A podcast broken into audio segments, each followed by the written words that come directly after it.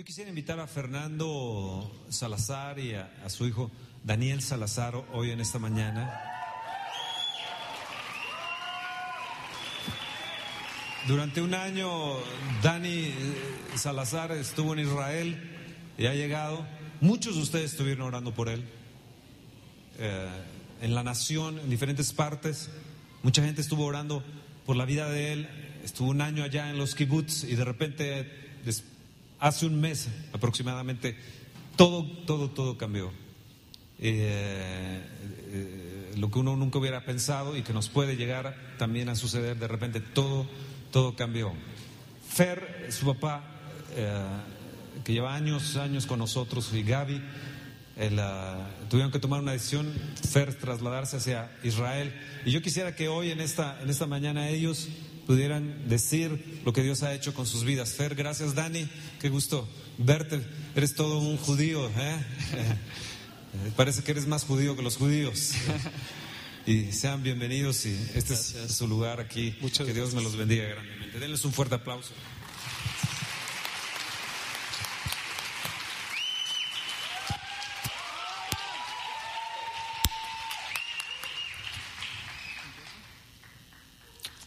Bueno, este aplauso, la verdad es para ustedes. Yo al final voy a comentar un poco de esto, eh, pero en realidad eh, esta historia realmente que finalmente podemos contar hoy, Daniel y yo, es en relación a la respuesta de muchas de sus oraciones. La realidad creo que no, no hubiera sido posible. Dios me hizo mo- mostrar esto y bueno, fue eh, toda una situación, como bien Fernando dice, y bueno, voy a dejar que, que Daniel cuente un poco, un poco de esto. Bueno, pues primero que nada estoy muy feliz de estar aquí. La verdad es un honor, un privilegio y, y un milagro que pueda estar aquí. Gracias por sus oraciones, a cada uno de ustedes. La verdad es que gracias a eso es que puedo estar aquí contando esta historia. Y bueno, doy las gracias a Dios y gracias a ustedes por cada, cada una de sus palabras, sus oraciones que me dieron fuerza. Y bueno, también Dios me dio una palabra que dice, vida y misericordia me concediste y tu cuidado guardó mi espíritu. Y la verdad es que voy a tratar de ser lo más breve posible porque la verdad es que en todo este año yo vi la mano de Dios en cada una de las cosas que viví allá, pero voy a tratar de resumir un poco al, al final lo que pasó. Eh, yo desde el momento en que llegué a Israel vi la gracia de Dios de una manera impresionante. Él me dio una gracia en todos los lugares a los que fui, los lugares que conocí. Tuve la oportunidad de ir a... Estuve en el desierto con, conviviendo con gente en cuevas, con beduinos, en villas árabes de religiones musulmanas. Y en cada uno de esos lugares Dios, Dios, me, ponía, Dios me ponía gracia. Al llegar al kibutz, la gente, este, la gente fue, yo vi cómo la gracia de Dios la, la llamaba hacia mí. En una de estas ocasiones, eh, limpiando los búnkers del, del kibutz, porque bueno, hay que estar preparados para cualquier situación y en una de esas ocasiones que limpié los búnkers, eh, conocí a un militar. El militar es el encargado de seguridad de todo el kibutz, es el policía y- y militar de la zona norte de Israel. Y él le comentó a su esposa, le dijo, yo vi algo en ese chico que quiero, quiero conocerlo, quiero que, que lo traigas a la casa para platicar con él. Él me mostró algo diferente que él, no sé qué es, pero quiero conocerlo.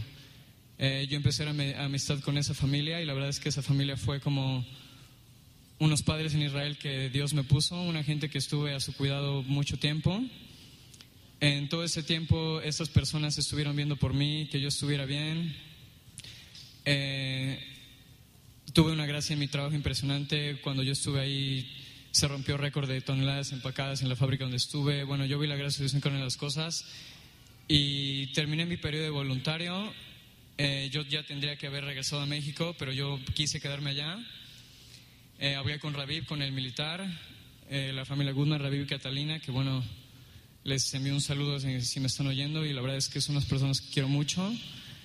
Eh, Raviv me, me dijo, Daniel, eh, chequeé unas cosas y pude conseguirte un trabajo, te puedes regresar a Israel, entonces puedes quedarte más tiempo acá. Ve a conocer, fui a Suecia, Dinamarca y bueno, pude regresar a Israel. Eh, esas personas estaban al cuidado de que yo donde estuviera estuviera bien, estuviera feliz, estuviera... Y bueno, voy a empezar un poco con en qué culminó la historia. Eh, yo todos los días salía a correr al mar de Galilea y a nadar. En una de esas ocasiones en el día yo empecé a sentir un dolor eh, fuerte en el estómago y la espalda, pensé que iba a pasar, salí a correr ese día y el dolor bajó del estómago como hacia la pierna, no le presté importancia, seguí corriendo, eh, me tuve que detener porque el dolor ya fue muy intenso y bueno, después regresé, a, regresé a la, al lugar donde trabajaba y donde vivía. Y bueno, me di cuenta que tenía una inflamación en la pierna y tenía, tenía un moretón después. Pensé que era algo, algo sencillo, pero esa noche de la nada me marca Catalina, me dijo, Daniel, ¿cómo estás? Eh, quería ver cómo estabas. Eh, ella es la esposa de Rabib. Le dije, la verdad, estoy bien, estoy a gusto aquí, pero me siento un poco mal. Eh, pasó esto, tengo un dolor en la espalda, en el estómago y, y bueno, me pasó esto. Y dijo, no, quiero que mañana mismo esa gente te lleve a revisar. Y ella les marcó y dijo, quiero que lo lleven a revisar. Ellos un poco como eh, hay que esperar al domingo porque la verdad es que en Israel cuando es Shabbat está todo cerrado, es imposible encontrar algo abierto y bueno, también moverse es un poco difícil. Pero bueno, Catalina y Rabib los marcaron y dijeron, no, quiero que lo lleves, quiero que lo lleves a revisar, el día de mañana quiero que les vaya a la clínica. Fui a la clínica, el doctor me revisó, eh, no hablaba mucho inglés el doctor, entonces bueno, entró conmigo mi jefe que le hablaba inglés, hebreo y español estuvo traduciendo un poco allá y el doctor me dijo, bueno, parece que puede ser algo que comiste, por eso te duele el estómago. Yo le pregunté, bueno, ¿y el dolor de espalda? Bueno, parece que es un reflejo y por eso te duele la espalda. Y yo le dije, bueno, ¿y qué relación tiene con la pierna, el moretón? Me dice, no, te has de haber pegado.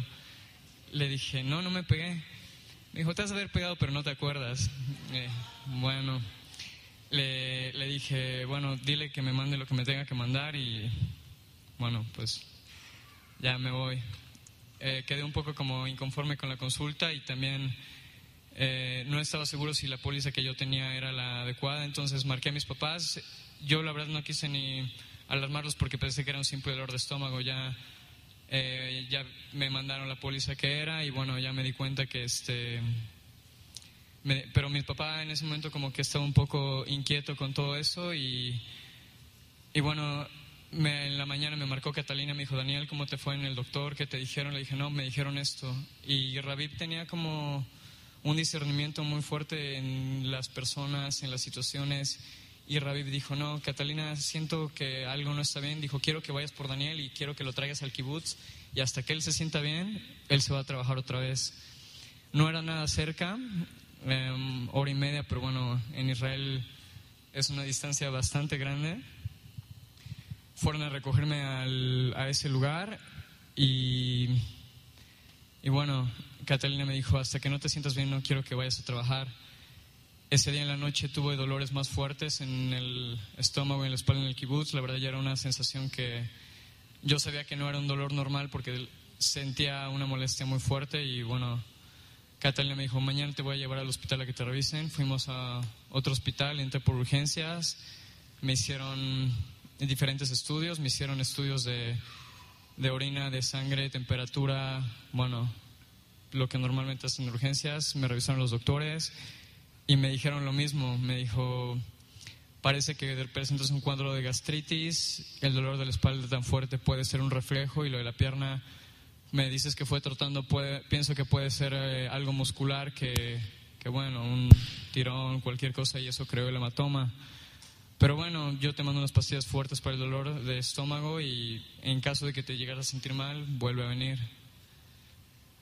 Me fui, la verdad, un poco sorprendido porque yo sentía que algo estaba, no estaba bien en mi cuerpo.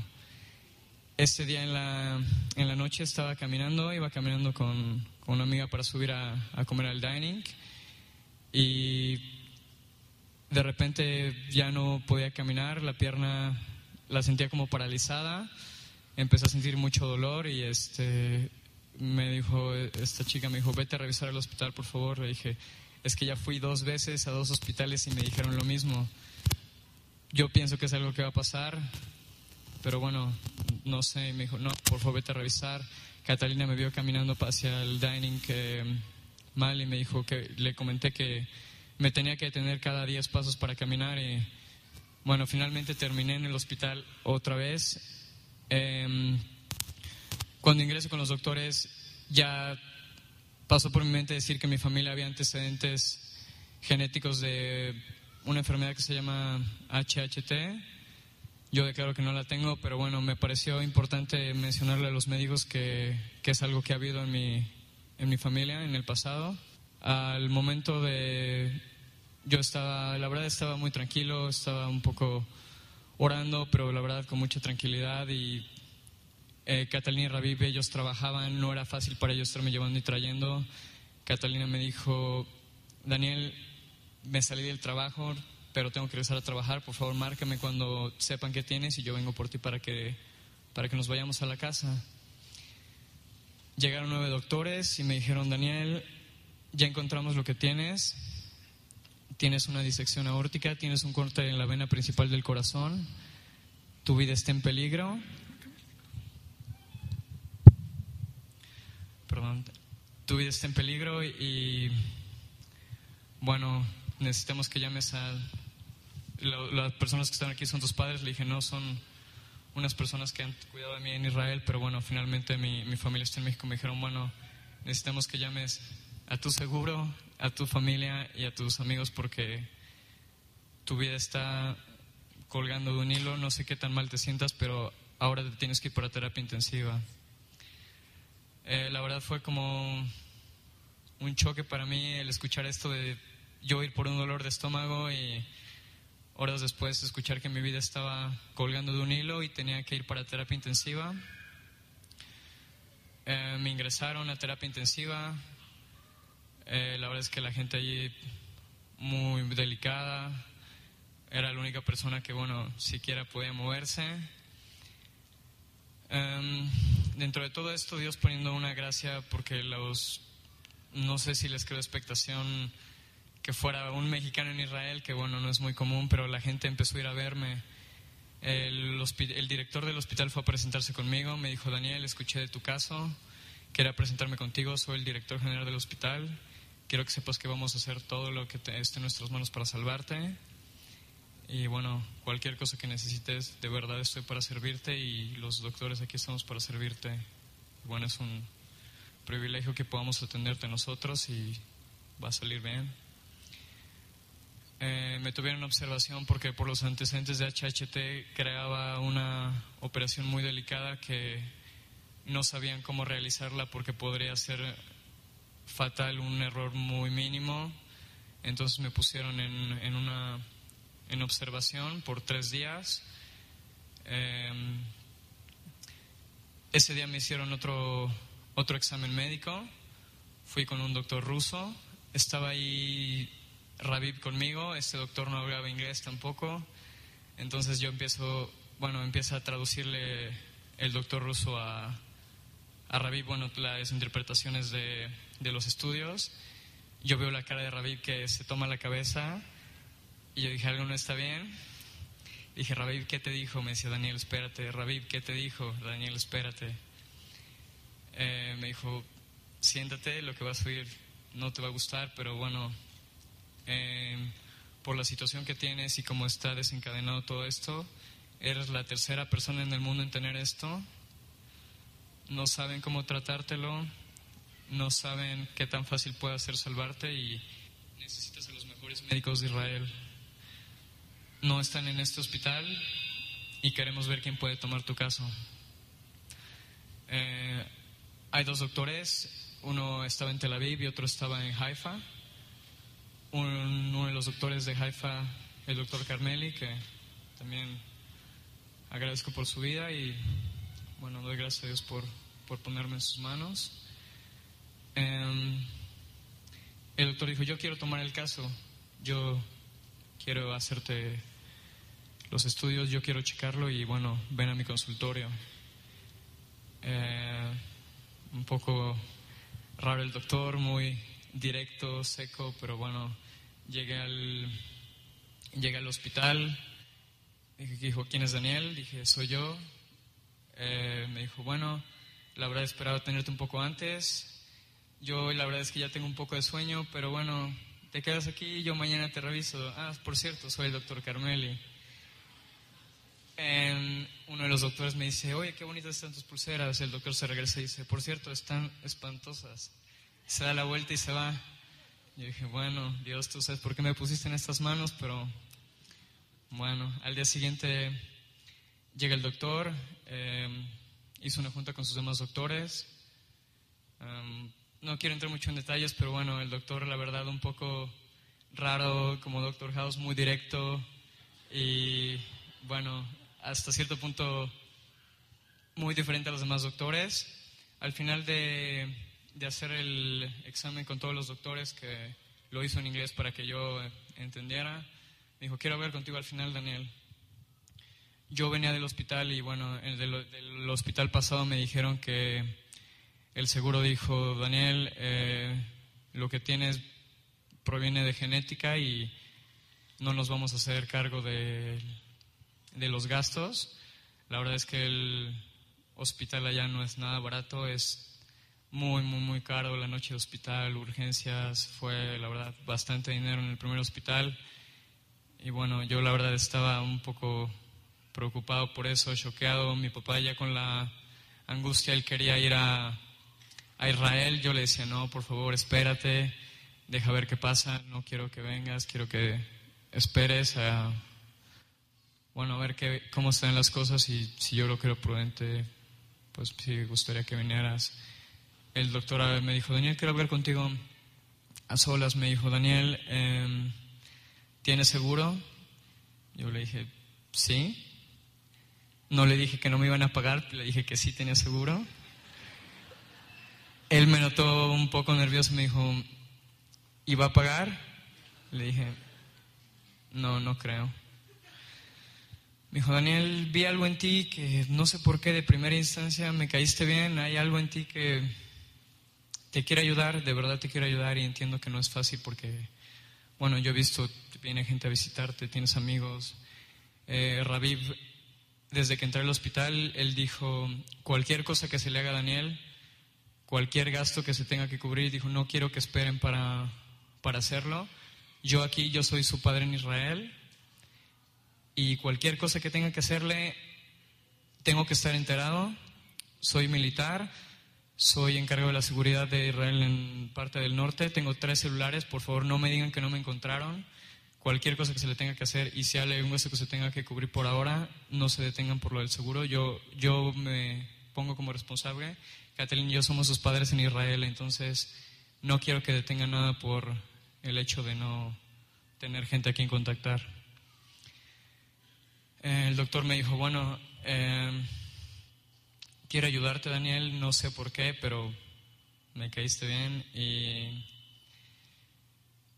eh, me dijo, ¿tus papás son ricos? Le dije, no, le dije, no somos de clase baja, pero bueno, no sé qué, no sé cómo defines tú una persona rica. Me dijo, bueno, para que tengas una idea, me dijo, quiero que sepas, yo encontré lo que tienes, yo soy un doctor bueno, eh, sé cómo tratártelo, sé cómo salvarte, no es nada fácil y tus antecedentes lo hacen aún más complicado, pero sé cómo hacerlo. Pero bueno, yo por una operación como la que te voy a hacer, que, porque resultó que la cosa que me habían diagnosticado se lo diagnostican a personas mayores de 65 años. Um, el doctor me dijo, bueno, yo por hacer una operación de esto, yo acabo de hacer una una persona de 80 años, me tuve que ir a Alemania, me pagan todos los gastos, pero yo simplemente por la operación, sin los stents, yo cobro 40 mil euros. ¿Lo pueden cubrir tus papás? Le dije, suena demasiado dinero. Me dijo, Daniel, eh, te quiero ayudar y no te imaginas en qué manera. Me gustaría, la verdad, hablar con tu papá. Eh, si le marco, eh, puedo tener una conversación en inglés al 100 por él. Le dije, bueno, él entiende el inglés, pero no sé si pueda manejar una conversación, términos médicos y todo completa con usted. Me dijo, bueno, ¿tu papá puede venir a Israel? Le dije, bueno, él está esperando que le diga para que venga. Me dijo, bueno, quiero hablar con él personalmente. Me dijo, no quiero que gastes ni un peso más en este hospital porque, bueno, sé que no es fácil, sé que no es barato y quiero que te vayas a casa de los que dicen que son tus papás en Israel. no quiero que te muevas, quiero que sepas que cualquier esfuerzo puede reventar la aorta y bueno, una vez la aorta reventada, menos del 10% se llega a salvar. No quiero que te muevas, quiero que en cuanto esté tu papá, quiero hablar personalmente con él y bueno, los voy a citar para, para platicar con ustedes de acerca de esto. Eh, bueno, no sé si quieres contar tu esa parte o... Bueno, cuando Empieza todo esto cuando Daniel nos llama, él se había ido a Tiberias a trabajar. Uh, realmente dijo, no encontraba la póliza, él no, pensaba llamarnos, eh, sin embargo nos comentó, Dios puso algo ahí que no había algo bien, de hecho yo le escribo a Fernando, Fernando estaba en Colombia y le digo, Fer, fíjate que pasó esto con Daniel, realmente no sé qué, tiene, pero eh, eh, estamos, estamos esperando a ver qué dicen los médicos. Como el doctor que fue a Tiberias no entendió nada, le mandó una medicina para la diarrea, que realmente ni siquiera tenía ni siquiera diarrea, pero fue lo único que le dieron. Y, pero me dijo, papá me sigue con mucho dolor. Entonces nosotros estábamos de viaje y un doctor que donde estábamos pedimos que si él podía tener una conversación con Skype y con Daniel, dijo que sí, dijo, a él le necesitan hacer estudios. Para esto antes también eh, el kibutz tiene varios negocios. Uno de estos negocios tiene una fábrica eh, que, ellos eh, fabrican insumos médicos. Y Daniel me había comentado que ellos estaban trayendo a México y que querían ver algo de esto.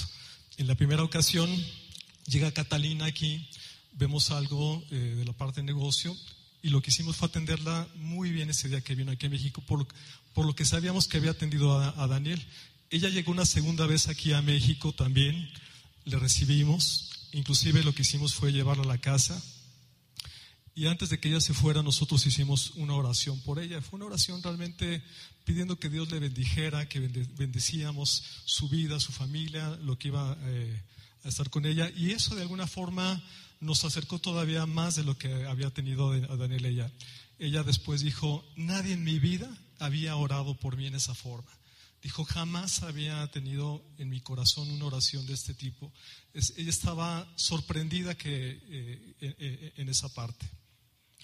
Cuando yo llego a Israel, lo primero que cuando me presento con Raviv y platicamos, que yo le daba las gracias por todo esto, me dijo, Fernando, no tienes que agradecer.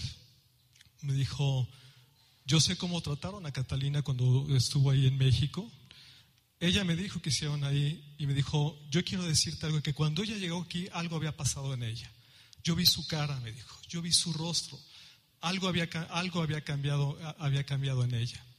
Y fue parte un poco el antecedente que habíamos tenido, que después ellos, cuando él regresó a Israel, él dijo, desde antes que supiéramos esto, eh, Rabib dijo, le comentó a una gente del kibbutz, Dijo, mira, no sé si te voy a decir esto, Rabí, pero él dijo que va a ser un padre para ti, que va a ver por ti en todo esto que va, que va a suceder. Y bueno, fue el desenlace. Ellos cuando yo llego a Israel no encontrábamos eh, vuelos. Eh, Daniel no nos había dicho, pero nosotros ya estábamos viendo cómo ir. Yo hablé en la embajada de Israel en México. Fue la, fui a la embajada aquí en Israel. Fue a Relaciones Exteriores y realmente eran puertas cerradas todo el mundo dijo que entendían el caso, pero que no nos podían ayudar, que no había nada que pudieran hacer. Dijo, bueno, entiendo, eh, en Israel, la embajada de Israel me dijo, habla con los hospitales, dijo, ellos son privados y pues arréglate con ellos, ¿no? En relaciones exteriores, que nos dijo la embajada, dijo, mira, ellos pueden ayudarte, pero la verdad es que no había, no había nada. Fuimos al centro médico, a cardiología, quisimos hablar con el director que anteriormente conocíamos, ya no estaba él, permitimos entrar una persona y dijeron, ¿sabes que no?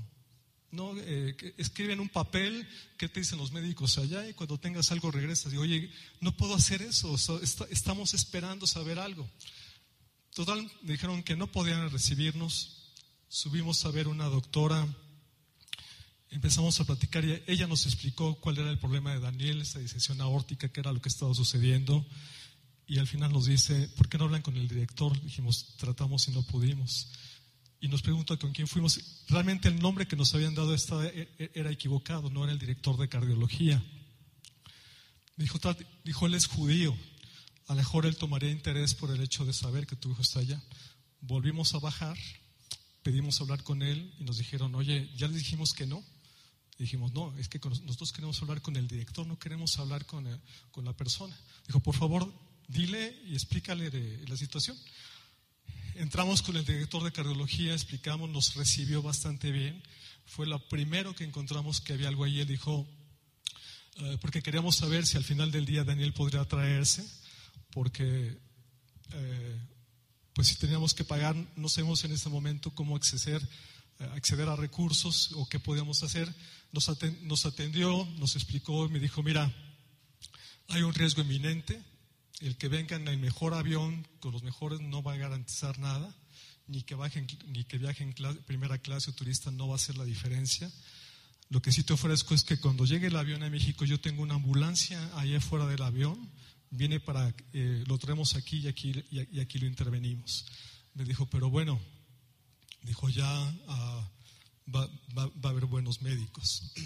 Inclusive el doctor Carmeli cuando hicimos referencia que aquí iba a haber, eh, que, iba a atenderlo gente de aquí, y él decía, bueno, está bien, dijo, pero yo soy mejor, yo soy mejor que ellos, él decía, realmente puedo, puedo atender, pero yo, yo soy mejor y no, y no me da pena, eh, eh, no me da pena decirlo.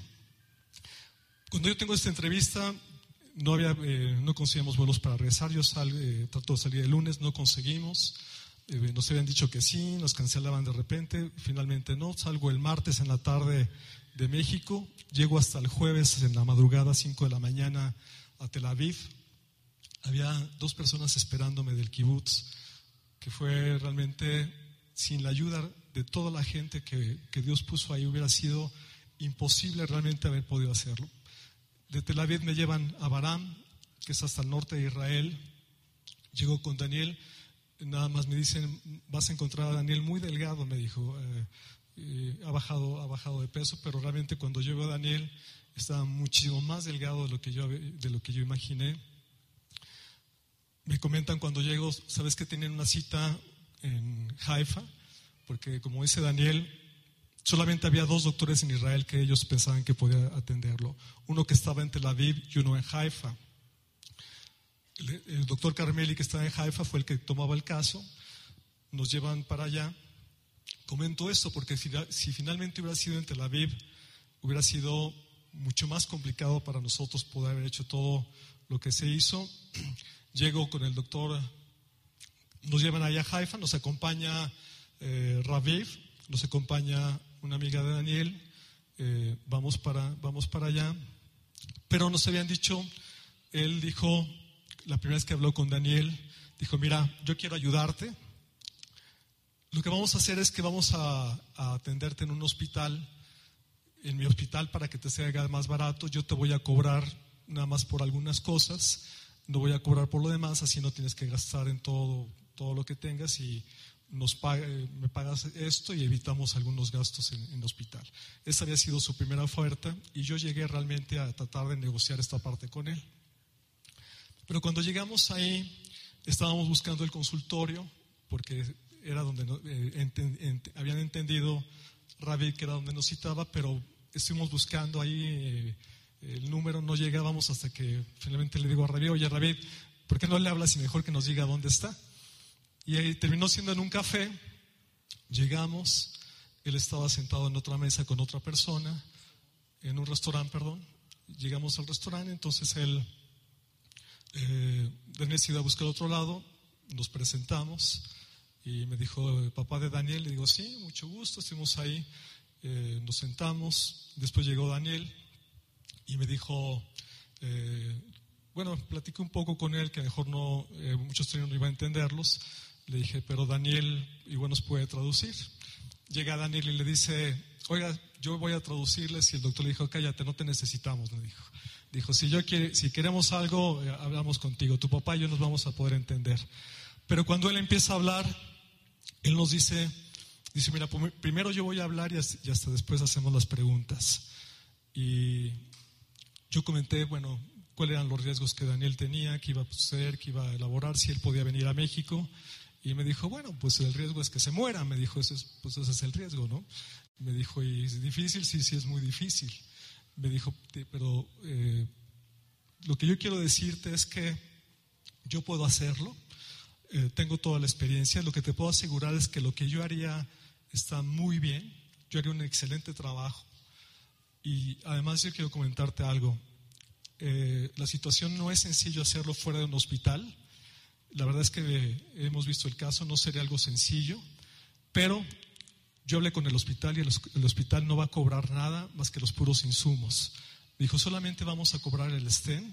Mi equipo médico ni yo vamos a cobrar un solo peso. Dijo, vamos realmente a, dar, a darte todo. Eso es lo que yo te ofrezco. Él puede volar a México, él pueden operarlo allá, si es posible. Y yo dije, bueno, ¿qué riesgo hay? me dijo, bueno, pues hay un riesgo. El problema es que si pasa algo, pues simplemente va a ser, eh, va a ser fatal. Me dijo, pero puede llegar allá. Me dijo, pero yo no los quiero presionar. Platiquen esto ustedes, es una decisión que tienen que tomar, pero yo estoy ofreciendo esto. Raviv, que iba con nosotros, estaba realmente sorprendido. Él estaba, eh, no podía creer tampoco lo que, está, lo que estaba escuchando, porque después nos comentaron eh, me dijo, dice, mira, yo, yo he llevado gente, eh, militares de otros lados que han traído a operar a Israel y jamás he sabido en todo el tiempo que he estado que un doctor y que el hospital no quieran cobrar por lo que están haciendo. Dijo, es la primera vez que yo escucho que, esto, está sucediendo.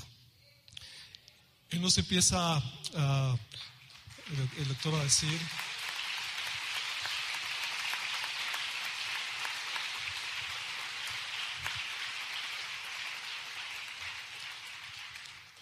Empieza a, comentar eh, eh, el doctor esta situación y dijo, bueno, mira, eh, hagamos una cosa, piénsenlo, platíquenlo entre ustedes, hoy es jueves, el sábado es Shabbat, yo no trabajo, no tengo que hacer, el domingo tú eres cristiano, tú festejas a Jesús y entonces pues, ni tú ni yo vamos a poder hacer nada, es que vamos a esperarnos al lunes, el lunes tomamos una decisión, si estás de acuerdo, nada más házmelo saber y por favor, yo creo que martes tengo mucho trabajo, miércoles tengo mucho trabajo, pero dijo, bueno, a lo mejor el miércoles podemos eh, empezar a ver algo.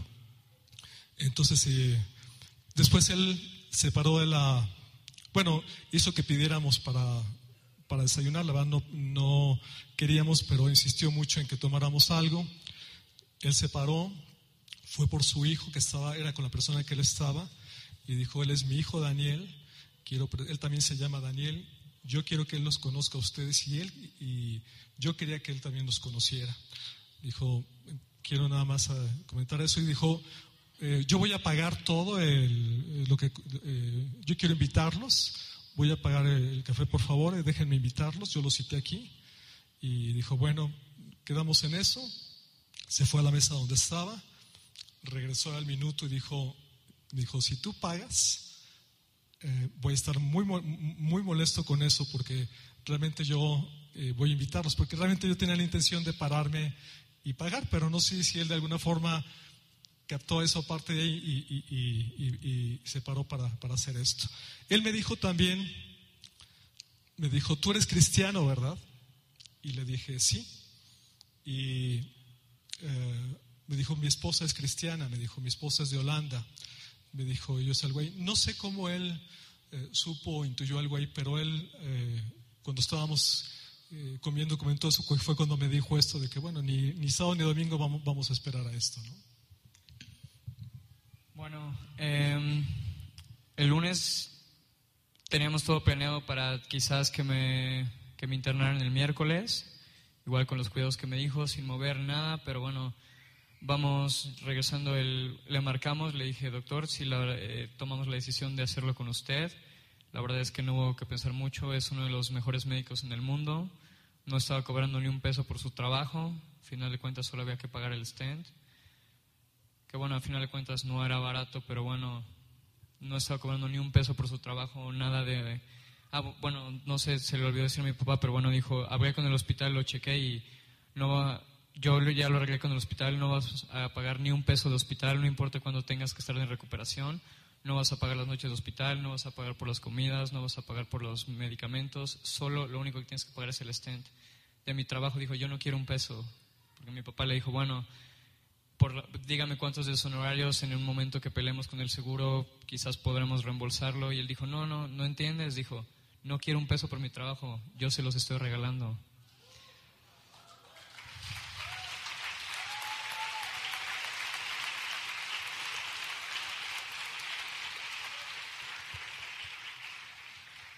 Bueno, finalmente llegamos a la casa de Rabí Catalina. Obviamente no me dejaban ni moverme. Y recibo la llamada de Carmel y eh, dijo, Daniel, quiero que te vengas, pero ya para el hospital, el mismo domingo. Dijo, quiero que te vengas para el sábado, domingo. Domingo. Domingo. Dijo, el domingo llámanos y eh, nos ponemos de acuerdo. De hecho, estábamos checando todavía qué hacíamos, porque al final eh, la posibilidad de que él regresara sí había... Daniel no se quería quedar, él dijo, papá, vamos a regresarnos. Eh, yo también tenía ahí, dije, bueno, es que va, o sea, no es lo mismo estar en Israel y tener que recuperarse que nosotros regresar a México y estar ahí atendiéndose. Estábamos en la parte de ahí. Cuando regresamos el jueves de ahí, eh, la chica que me había recogido me comentó, oye, pues igual te gustaría ir a Jerusalén. Uh, realmente yo no hice mayor comentario, pero cuando eh, hablé con Rabí me dijo, oye, me gustaría que fueran, yo creo que para ti sería importante ir a Jerusalén. Y le dije, mira, Rabí, no importa, no, no es mi plan, no, no, tengo, no tengo planeado algo así. Dijo, mira, no, de todas formas no vamos a poder hacer nada. El, yo lo que puedo hacerte es que Veo que hay alguien que se dé con Daniel, yo veo que no se mueva, porque además cuando Daniel regresa allá, él después me comentó, dice, mira, yo, sentí que algo pasaba, porque cuando Daniel regresó, que no, no habían diagnosticado todavía, cuando Daniel regresa al kibutz, él se fue a, buscar unos amigos a la alberca, llega Rabida y le pregunta a Caterina, ¿dónde está Daniel? Dijo, se fue a la... Él estaba súper enojado, le dijo, Daniel, no quiero que te muevas, quiero que te estés aquí quieto no quiero que hagas nada. Realmente él estaba de alguna forma protegiendo ahí, porque al final de cuentas era un dolor de estómago para muchos, pero Rabiel comentó que no quería ni que se moviera ahí. Entonces, bueno, me dice ese momento, yo pongo a alguien para que Daniel esté aquí, que él esté tranquilo, que él se pueda estar. Y le dijo, mira Daniel, yo quiero que te quedes. Me dijo, tú sabes que yo tengo cámaras alrededor de todo esto. Dijo, si yo veo que te sales y de regreso, me dijo, te mato, le dijo. Entonces no quiero que, hagas ningún movimiento que estés aquí.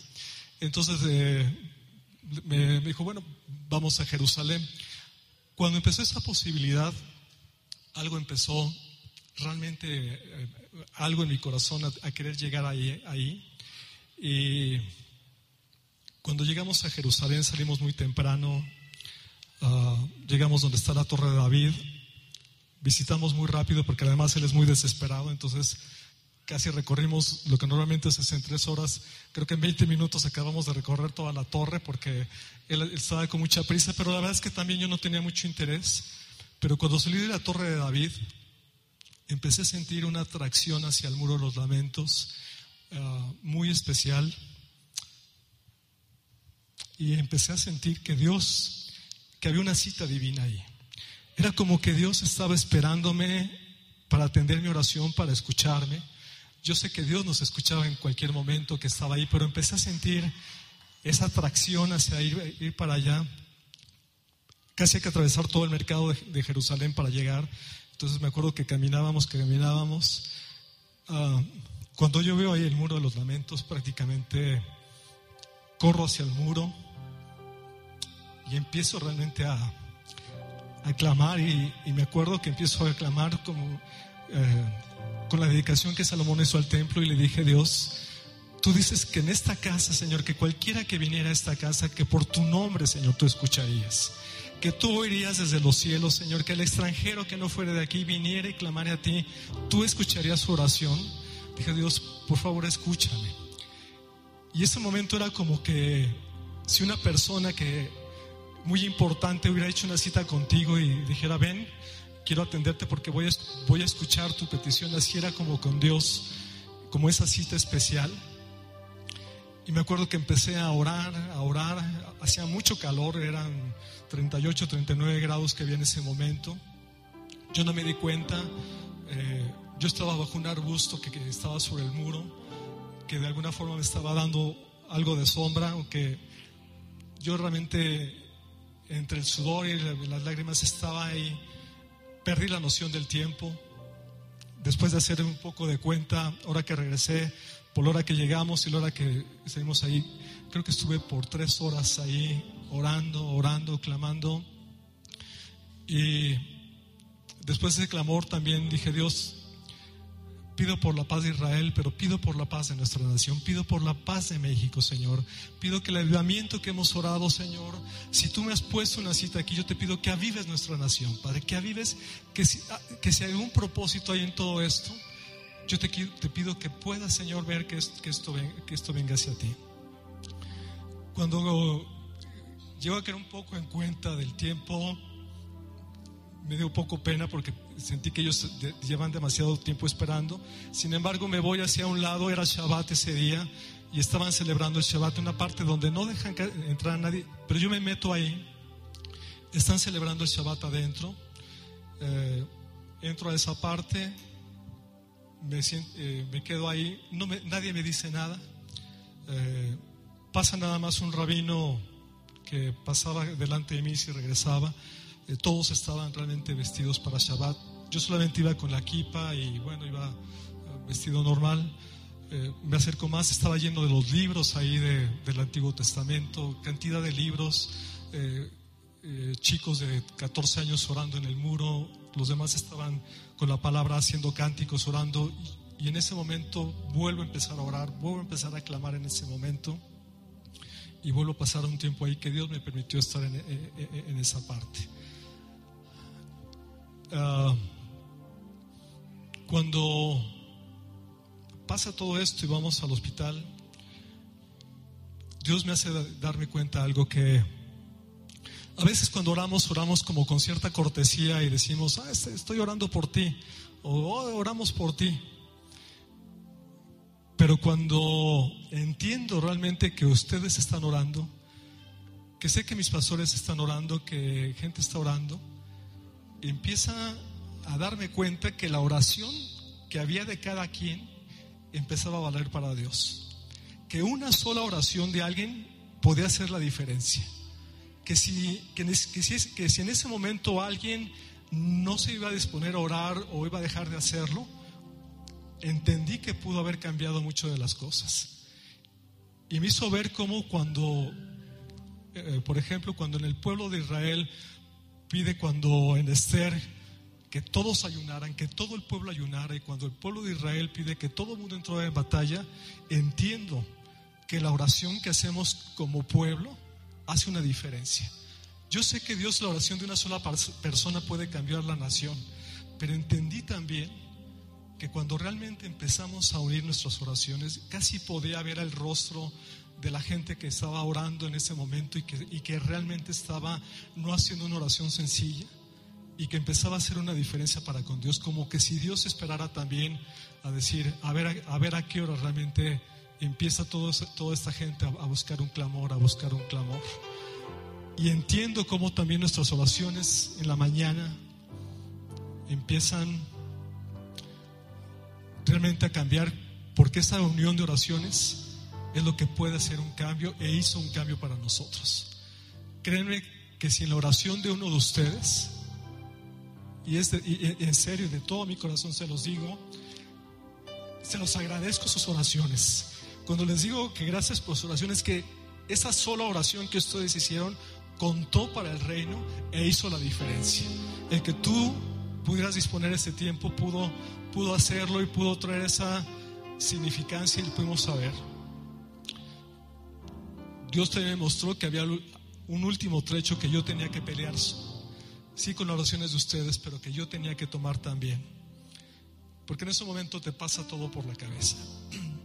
Me sentía como el Salmo 88, yo casi eh, podía decir que yo pude escribir ese salmo palabra por palabra, porque así me sentía, como que Dios estaba enojado, como que no veía la mano de Dios como que en ese momento no veías nada claro, no entendías, porque cuando él se hospitaliza, nos dicen que, bueno, doctor, eh, cuando sale, dijo, bueno, lo opero, él sale a los dos días y en cuatro o cinco días él puede regresar. Eso es lo que nos habían dicho eh, en un inicio, ¿no?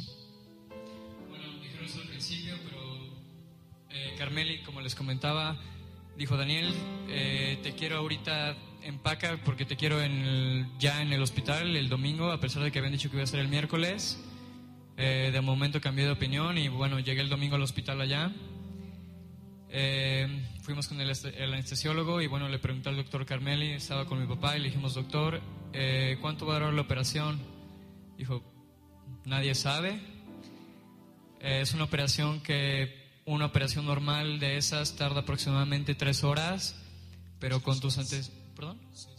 No, no, no. Un caso antes, sin mis antecedentes, eh, tres horas, pero bueno, con tus antecedentes y como tienes la disección y todo eso, yo la calculo para seis horas, pero bueno, quizá más. La verdad no sabemos. Pregunta a mi papá, bueno, doctor, ¿y qué riesgo hay? Y como les dije, como el doctor dijo, que se muera. dijo, pero bueno, yo voy a poner todo mi esfuerzo en todo esto y pero quiero que sepan que solo, solo uno de cada tres operaciones de estos casos tiene éxito. Pero bueno, yo sé que este va a ser una de las operaciones que tendrán éxito y pues les pido tranquilidad. Y bueno, Daniel, eh, quiero que seas el primero en ser operado. Mañana en la mañana te, te pasamos a la sala de operación. Eh, él ya no decidió operarme el miércoles, cambió todo y bueno, él decidió de un momento a otro operarme el, el lunes en la mañana. Em, antes de entrar a la sala de operación, la verdad pasó por mi mente todo. Em, estuvimos un rato orando, alabando antes de yo pasar a la, a la sala de operación, pero bueno, la verdad es que por mi mente pasaban todas las cosas, obviamente. Es que también la noche antes de que lo operaran, eh, nos manda a hablar uno de los médicos de Carmeli. Con él no se podía hablar, nadie podía hablar con él. Como dicen, él era el doctor House, él traía nada más a sus 10 eh, a sus diez doctores y a veces pedía, de hecho, cuando lo conoce Daniel, la primera vez que habla con él, que, lo, que él hace el estudio, eh, que con los otros médicos empieza a hablar y le dice, este, dijo, Daniel, estás cansado de escuchar en, en, hebreo, pero de hecho a sus médicos les hacía eh, ver qué es lo que ellos opinaban, qué es lo que se hacían. Además, él me dijo que un médico en Alemania, que era el top 5 en nivel mundial, él estaba también eh, al tanto de lo que se iba a hacer y cómo iba a guiar la operación. Pero nos dice un día antes este doctor, le dijo, bueno, mira, eh, dijimos, ¿cuánto dura la operación? Dijo, quizás seis horas, ocho horas, esa es la que estamos estimando. Me dijo, pero también eh, dijo, es muy probable que vamos a tener que abrir, eh, en la, vamos a tener que abrir en la parte del centro. Dijo, es una probabilidad y, bueno, vamos a ver. Eh". le dije, bueno, es que nos dijeron que nada más iba a ser un cateterismo. Dijo, no, dijo, es muy, esa operación es, dijo, es muy riesgosa, dijo, tiene muy alto riesgo. Dijo, bueno, y es que te nos dijeron que podemos regresar el fin de semana a, a México. Dijo, dijo, no, no, dijo, no sabemos ni siquiera, dijo, lo primero que inclusive tenemos que ver es que él pueda salir con bien. Dijo, ya después depende de la recuperación, pero esto, dijo, es muy delicado lo que va a tener, es una operación de muy alto riesgo. Y aparte nos comentaron que tendrían que abrir o tendrían que haber alguna posibilidad ahí. Entonces, realmente estábamos espantados ahí con, con esto. Bueno, pues estuvimos clamando y bueno, quiero hablar un poco más tarde de esto, pero bueno, la verdad es que sí pasó por mi mente, la verdad que tal vez sería un llamado ya para, para irme con Dios. Pero bueno, la verdad es que sus oraciones y las de mucha gente estaban ahí. Yo en el hospital tuve mucha tranquilidad. Eh, la verdad es que mucha gente del kibutz, podría mencionar cientos de nombres. No tengo tiempo de hacerlo, pero estoy muy agradecido con cada una de las personas del kibutz, incluso la, dueña de la fábrica de fruta mandó fruta al hospital, me iban a visitar toda la gente. Bueno, una, una gracia de Dios en el kibutz y todo, todo el kibutz sabía de mi caso, todo el kibutz y bueno, mis amigos cercanos estuvieron ahí en todo momento. Em, pero bueno, al momento de entrar antes de la operación es cuando de verdad es cuando empieza a entrar un poco la angustia, el miedo, pero bueno, dentro de todo eso yo sentía la presencia y la mano de Dios que estaba ahí conmigo y estaba cada una de sus oraciones, las de mis amigos, las de todo el mundo que sé que estaba orando, literal todo el mundo, gente de todos lados, amigos del kibutz de diferentes partes del mundo, diciéndoles a más gente que oraran, sus oraciones. Bueno, Fernando que también se quiero decirle a la otra mitad del mundo, entonces, ah, bueno, Dios me, me dio una paz muy grande y bueno, dije, Dios, tú sabes por qué haces las cosas, tú tomas las decisiones y bueno, pues entre las operaciones, no, no sé si tú quieras contar cuando salí o yo lo cuento. Bueno, nada más comento, el, Dios me dio ah, el Salmo 20 y 21 y realmente fue dirección del Espíritu Santo el empezar a orar ahí y encuentro en Salmo 21 y 24 que dice, vida te demandó y se la diste, largura de días eternamente y para siempre.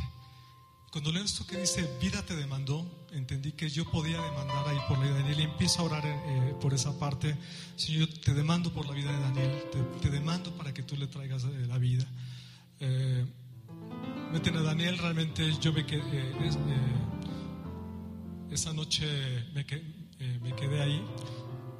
Las enfermeras y los doctores empezaron a portar increíbles ahí. Me pusieron una cama para que yo pudiera dormir ahí pasé la primera noche antes del hospital, realmente estábamos solos. Cuando empiezan a operar a Daniel, eh, bueno, empiezan a dar las indicaciones, pero todo era en hebreo. Me dijeron, mira, ahí en la pantalla, ahí vas a poder ver cómo, cómo está él. Pero yo dije, pues sí, pues no va a entender este realmente. Dijo, yo voy a estar saliendo para informarte, que era uno de los eh, enfermos que iba a entrar en la, ahí. Pero lo interesante es que cuando casi por eh, cercanos llega gente del kibutz, llega Catalina, y a las dos horas exactamente sale el médico, que en realidad en primera impresión me espantó porque él salió caminando muy deprisa.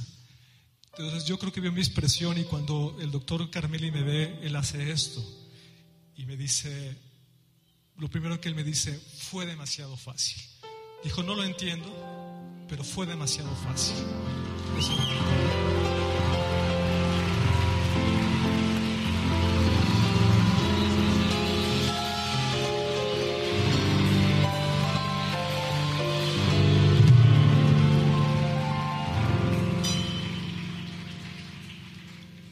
además, después comenta que cuando eh, de la tomografía que habían hecho, cuando ellos se encuentran ya operando, se dan cuenta que la disección es más aguda de lo que ellos pensaban, que estaba en una situación mucho más complicada. Ellos empezaron a tener problemas con las arterias y cuando empezaron a operar dijeron, va a ser muy difícil, va a ser muy complicado. De hecho, él cuando salió me dijo, Fernando, tuvimos que colocar tres stents, no uno me dijo, y además el stent que yo pensaba eh, poner, el, el que que es de mucho más alta calidad, es mucho más costoso, me dijo, y además tuvimos que poner tres, pero me dijo, no te preocupes, me dijo, yo también quiero que comas.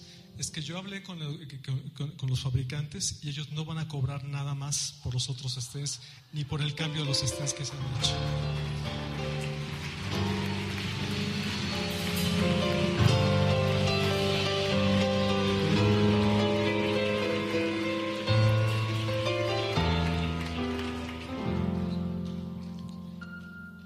Entonces, cuando me comentan, él, por eso su primera expresión que había dicho que había sido muy sencillo. Entonces me dije, ven, eh, vamos con, ven para que veas a tu hijo. Eh, me dijo, me decía papá en español, me dice papá, decía ven, este, entonces dijo papá ven, entonces ya fui con él, vi a Daniel, él estaba apenas recuperándose de la anestesia y le dice, ¿lo conoces? Le preguntó a Daniel, al doctor Carmen, entonces Daniel se me quedó viendo y dijo, creo que sí. Me dijo, no le hagas caso, dijo, él está drogado, dijo todavía a él ahí, ¿no? Realmente Daniel en ese momento apenas estaba reaccionando. Me dijo, quédate, nada más pude en ese momento decirle, Dios, te agradezco que le has dado la vida, te agradezco que has permitido salir de esto. No duró un minuto, me saca de ahí de la, rápidamente de, de, eh, de terapia intensiva. Pero después yo regreso como a las dos horas. Te dejan estar al familiar ahí lo mismo que a mí, uno o dos minutos.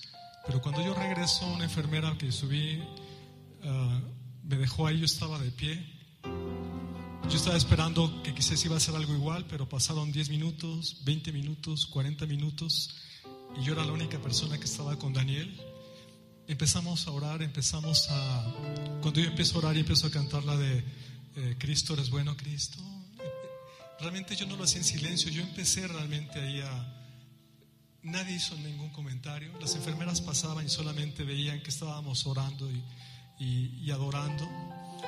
Eh, cuando en ese momento empieza Daniel bueno, cuando Daniel empieza a entrar un poco, lo primero que me pregunta, papá, ¿me abrieron? Papá, ¿me abrieron? Pues dije, no, Daniel, tranquilo, no, estás viendo. Y entonces cuando empieza a orar, Daniel levanta su mano y, él empieza a decir, gracias Dios, gracias Dios, gracias Señor, gracias Dios. Gracias que te agradezco, y empieza él, empieza él a llorar, aunque él no se acuerda de eso. Empezamos realmente a a tener esa parte, pero me dejaron prácticamente estar en terapia intensiva todo el tiempo que, casi hasta las 5 que empezaron a bajar a otra gente que habían, eh, que acaban de operar, entró un médico y fue cuando ya casi salí, pero pude estar ahí todo el tiempo ahí, ¿no? Eh, hablando con los doctores, eh, me di cuenta como la gracia de Dios fue muy grande porque también fue como un rompecabezas, fue como un engranaje porque dijo los doctores, me dijo, bueno, al momento de, como comentó mi papá, al momento de abrir se dieron cuenta que la disección era más grande de lo que pensaban, era más difícil de lo que pensaban. Me dijo, Daniel, la mitad de los pacientes con la inflamación de lo que tú tenías en la aorta se les revienta y bueno, eso hubiera sido fatal. Dijo, si tú hubieras tomado la decisión de volar para México, dijo, hubieras muerto en el vuelo seguramente. Y si yo hubiera tomado la decisión de operarte un día después, probablemente también la aorta se hubiera reventado y probablemente también hubieras muerto. Dijo, todo, la verdad es que Dios acomodó todo impresionantemente como un engranaje, porque una cosa, una decisión se hubiera tomado diferente, Catalino Raviv hubiera tomado la decisión de tomarme un día después, cualquier cosa hubiera cambiado y bueno, no estaría aquí. Dios, Dios formó todo paso a paso milagrosamente y, y bueno, yo la verdad es que este testimonio que impactó a muchísima gente en el kibutz, a muchísimos amigos, incluso a Catalina Raviv, a los doctores, incluso, inclusive dijeron, Daniel, estuviste en una línea demasiado delgada entre la vida y la muerte, no sé si alcances a entenderlo, pero me dijeron, eres demasiado afortunado, es, es un milagro que estés vivo. Em, yo la verdad Creo que la persona más impactada con todo esto fui yo. Eh, y Raviv están impactados hasta la fecha, mis amigos del kibutz, las personas del kibutz, jefes, gente que incluso no conocía del kibutz, ellos sabían el caso, yo conocí mucha gente allá de los members y bueno, toda la gente estaba impactada, pero al final de cuentas yo, yo estaba impactado por cómo Dios tiene el cuidado de nosotros en cosas que para nosotros pueden ser tan insignificantes o una cosa puede cambiar la diferencia, pero otra cosa que entendí es si nosotros pues estamos preparados para cuando Dios nos llame y muchas veces no lo estamos o muchas veces no estamos seguros si lo estamos.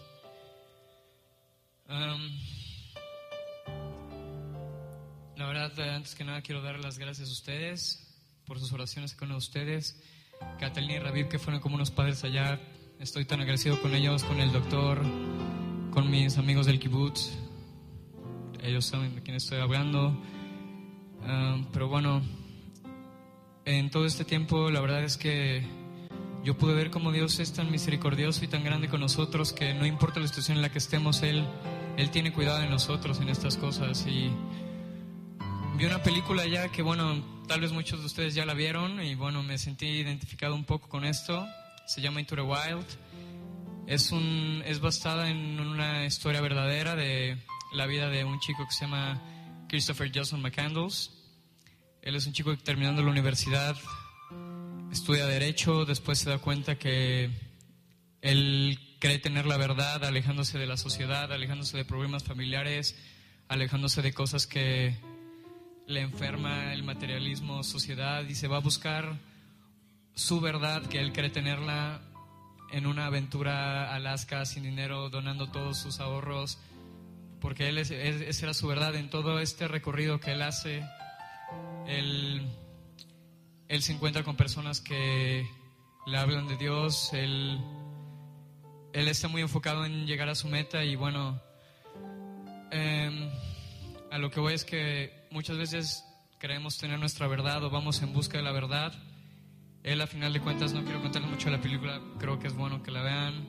A final de cuentas, él, por una u otra cosa, él no puede regresar con su familia, él no puede regresar con la gente que ama, él no puede regresar con lo que se da cuenta que él lo, que lo hacía feliz y que, bueno, a final de cuentas, él se fue escapando de algo que a final de cuentas era pues, la verdad que se fue buscando.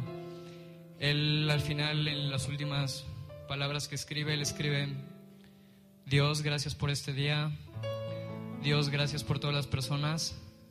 Gracias por hacerme feliz. Dios los bendiga. Él escribe esto al final.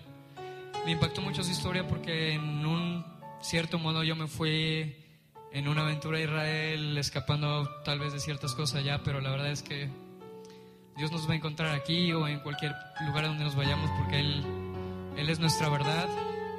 Él es nuestra vida y Él tiene sus planes. Yo estaba un poco choqueado también porque yo no pensaba regresar o no sé cuándo iba a regresar a México, pero bueno, Emanuel, platicando con Él, Él me dijo, ¿sabes qué? Dios te llevó, Dios te trajo, Él sabe sus planes y eso es cierto, pero algo que me puedo dar cuenta es,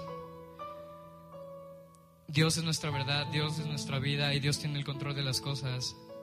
Incluso cuando queramos buscarlas en otro lado, Dios ahí está. Entonces, bueno, esto impactó muchas vidas, impactó mi vida, impactó muchos amigos. Espero que esto que estoy diciendo haya impactado sus vidas porque, bueno, es un milagro Dios que esté aquí. Quiero dar las gracias a Dios, quiero dar las gracias a ustedes. Bueno, Dios es grande, Dios tiene el control de las cosas, Dios es el Todopoderoso. Bendiga. Muchísimas gracias.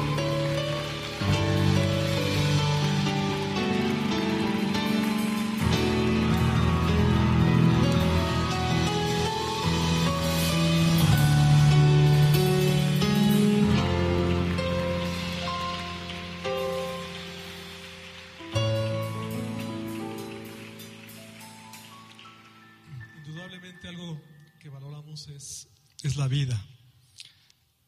Que al final de cuentas nos damos que el vivir es un regalo todos los días de Dios.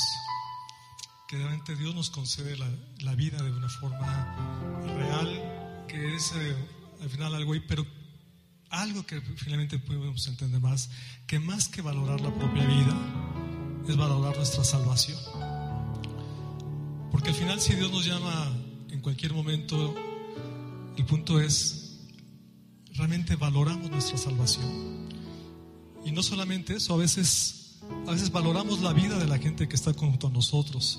Valoramos que estén vivos, valoramos que podamos convivir con ellos, valoramos que estén. Pero a veces no valoramos el hecho de que ellos puedan ser salvos o ser, ser salvos. Yo creo que algo que tenemos que valorar es nuestra salvación. Y algo que tenemos que valorar es la salvación de la gente que amamos.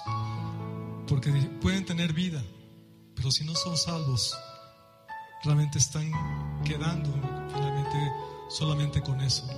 Y yo creo que es algo que puede ver ahí. Cuando nos despedimos del kibutz, que además no querían que nos regresáramos, era increíble. Eh, yo sentí que, da- que estaba dando molestias en todo, a cada momento. Eh, en el kibutz también dijeron que ellos iban a pagar todos los gastos que habían habido de llevarnos, traernos gasolina, que ellos iban a absorber todo eso. En el hospital, eh, yo era la única persona a que le daban los mismos alimentos. Yo comía, desayunaba en el hospital, eh, me daban de comer todo. Buscaban dónde poder, eh, un lugar para que yo pudiera dormir, para no estar en un sillón. Ni un día pasé en un sillón en el hospital de todo ese tiempo. Fuera la única persona que me daban ciertos privilegios. Yo me acerqué con una enfermera y le dije, yo me sentía agobiado realmente todo ese tiempo. Cuando llego con una de las enfermeras y le dejo un detalle y le digo, perdón que no he platicado mucho con ustedes, eh, agradecerles. Y una me dijo, Fernando, tú has sido un regalo para nosotros aquí. Me dijo, la primera vez que, que vimos con tu hijo aquí, tú volteaste, me viste, volteaste una sonrisa. Me dijo, yo no sé qué pasó en ese momento, pero esa sonrisa entró, en mi, entró algo en, mi, en, mí, una presencia. Dijo que me hizo estar todo ese día feliz, me hizo estar tranquila todo ese momento. Me dijo, no tienes que hablar mucho, me dijo. Dijo, tú transmites algo que hemos, que hemos sentido aquí. Y estaba una enfermera más joven y dijo, todas aquí hemos comentado lo que hemos visto aquí y el hecho de lo que ustedes han, nos han transmitido y nos han, y, nos han dado. Cuando yo hablo con Rabiel y con Catalina para agradecerles, y me dijo, los agradecimos somos nosotros, porque han traído la presencia de Dios a nuestra casa, que hace mucho tiempo no estaba. Rabí me dijo, tú eres como un hermano para mí, me siento muy ligado a ti. Y además, curiosamente, el día que yo llego, ellos tienen dos hijos, uno de cuatro años y uno de dos. El niño de cuatro años, después de que regresamos de Haifa, él se apega conmigo de una manera tan especial que él quería que jugara con él, que brincara con él, que lo abrazara, que lo cargara, que todo el mundo se quedó sorprendido porque este niño que se llama Daniel también empezamos a tener eh, cuando él, llegaba a la escuela, me, me dijo, Fernando, ya estoy celoso, me dijo, porque eh, Daniel antes de buscarme, buscarme a mí llega a la escuela, lo primero que pregunta es, ¿dónde estás tú? Y quería que, eh, a donde fuéramos, él quería que estuviera con él. Y ellos sintieron esa parte. con Catalina hablo, porque ella me dijo, bueno, es que nosotros hemos querido ayudar, hemos sentido, porque pues cuando somos gente positiva, todas las cosas pero yo le dije, Catalina, no es ser positivo, no es ser nada más que las buenas cosas. Digo, hay algo más grande que eso. Y ella se quedaba callada y me dijo, me dijo, sí, yo sé. Y entonces le empiezo a contar de mi testimonio, de lo que es el cristianismo, de lo que es tener una vida nueva. Y ella me dijo, Fernando, lo entiendo, pero siento que no estoy lista, me dijo. Dijo, dame oportunidad, me dijo, dame oportunidad de... Pero bueno, nos despedimos.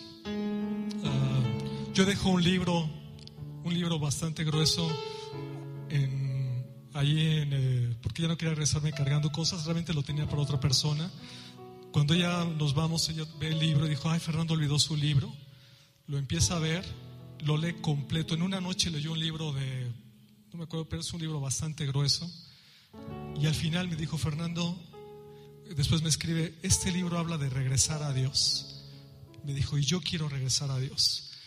Me dijo, bueno, ellos me dijeron, la verdad es que estamos contentos y agradecidos de que ustedes vinieran, ustedes trajeron algo a nuestra casa, algo a nuestro hogar, algo diferente que nosotros no teníamos aquí. Pudimos entender y valorar. Ah, dijo, realmente con nuestros hijos, ellos los quieren, ellos los aman. Ha sido un tiempo especial y era como si al revés, como si ellos quisieran pagar por habernos tenido ahí, como que ellos que querían, estaban agradecidos. Dijo, tampoco entiendo cómo Dios permitió esto, pero haberlos conocido para nosotros fue una bendición. Dijo, yo sé que Dios va a traer eh, algo ahí. Eh, eh, eso lo dijo ella, que hay un propósito especial en todo esto. Cuando yo le hablo del testimonio, un día después, ella escucha en su celular un pss, en su celular y dice que ella voltea y se queda sorprendida y, empieza que otra vez se, oye y le dice, soy Jesús que te, está, que te estoy hablando. Y entonces cuando escucha ella se queda, dijo, ¿cómo, es esto, no? Pero resulta que le mandaron un, un WhatsApp con algo ahí que hablaba realmente de Jesús de que la estaba buscando y empieza ya a ver que realmente no estaba consiguiendo nada de esto y que ella necesitaba y estaba realmente buscando y encontrando a Dios en su vida. Cuando esto pasa, ella llega a su oficina y literalmente ella empieza a hablarles de Jesús a otra gente que estaban ahí y le decían, Catalina, ¿qué te pasó? Dijo, ¿cómo estás hablando de esto? Dijo, es que empecé a ver algo nuevo. La chica que me recogió Catrina le empieza a hablar también de esto. Y dice que ella se quedó espantada y dijo, no, no, no, Catrina, no, algo, me estás asustando, dijo. Hay algo, me estás asustando, algo, no, algo te pasó. Pero realmente entendemos que finalmente también Dios empezó algo ahí y creemos que Dios tiene algo especial, eh, no solamente para ese lugar, sino Dios tiene un propósito. Y bueno, agradecemos sus oraciones, su bendición y todo lo que han hecho. Les amamos, de veras, les bendecimos de todo corazón. Dios, Dios les bendiga.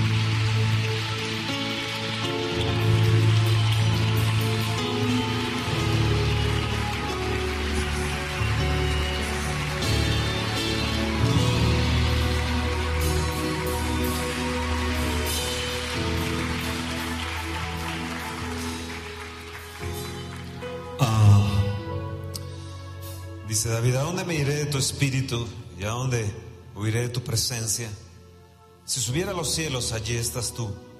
Y si en el Seol hiciere mi estrado, he aquí, allí estás tú. Si tomare las alas del alba y habitar en el extremo del mar, aún allí me guiará tu mano y me asirá tu, tu diestra. Qué increíble es el Señor, ¿no creen?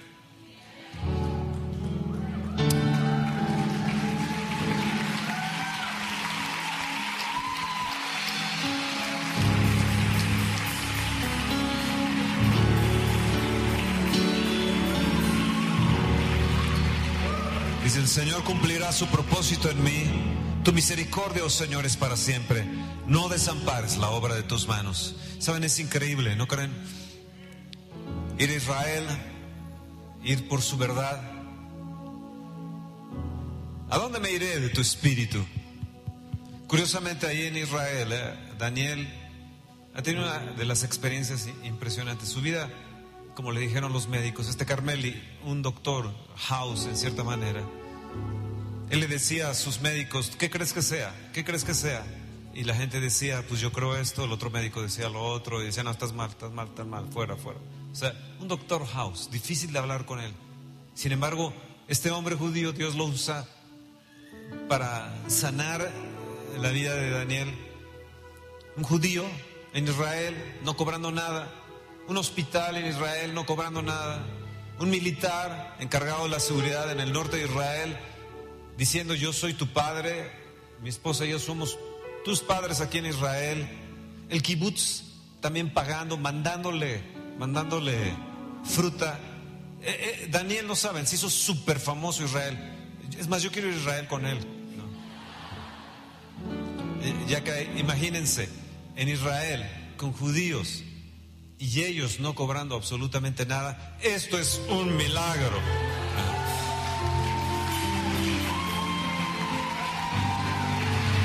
La era de los milagros está, la era de los milagros está.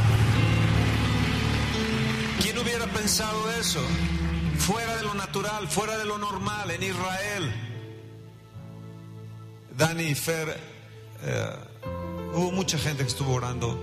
Tu mami vendría los domingos aquí, se arrodillaría, yo la vería, sería tal, vez de las primeras que correría en las conferencias y, y siempre suplicando por tu vida. Ahora que Fer estuvo allá, ella desesperada vendría corriendo y, y como, como decían, y decías Fer, una sola alma hace la diferencia, la oración de Dios se siente ahí y, qué curioso, en un mes Dios transformó todo. Daniel decía que esta enfermedad es de 65 años, de las personas de edad adulta. ¿Saben que sus venas eran como cebolla? Cuando le abrieron los médicos encontraron sus venas como cebolla. ¿Eh? Papel cebolla, como papel cebolla. De seis, ocho horas duró dos horas la operación.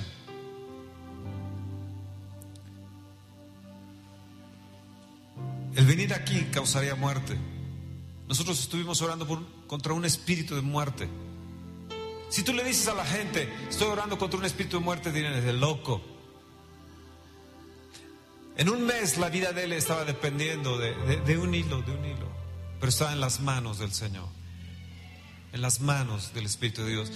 Y sabes, yo te quiero hacer una pregunta en esta mañana. ¿Tú tienes la seguridad de tu salvación? Si hoy, si hoy todo cambiara para ti y la de tus hijos, ¿estarías seguro de estar con Dios? ¿O estás siguiendo tu propia verdad y huyendo con tu propia verdad como Daniel? Qué curioso que ellos fueron y Raviv, el, el militar, y Catalina ahora creen en milagros. Raviv les decía, yo no creo en milagros, es más, nunca he visto una cosa semejante que haya sucedido aquí, aún con militares heridos. Dice, ahora creo en milagros de Dios. Ahora, ¿los crees tú? ¿Crees en el milagro de la salvación? ¿Crees en un Dios que te ama, un Dios amoroso? ¿Por qué no hoy en la mañana entregas tu vida a Jesús y le abres tu corazón y le dices, Señor Jesús, ven a mi vida? ¿Sabes que esa semana de rehabilitación que estuvo Daniel, veían a Fernando toda esa semana las enfermeras, noche y día, solitario ahí, como él dice, hasta mi alma me pesaba. Sin embargo, Dios estaba allí con él, escuchando su clamor, no solamente en el muro de los lamentos, sino ahí mismo en el, hospital. ¿Sabes? Es, así es Dios. Así es Dios. En cualquier lugar te puede escuchar hoy mismo. Si, si le abres la puerta de tu corazón, hoy puedes recibir tu milagro. Así es Dios de bueno. Así es Dios de bueno.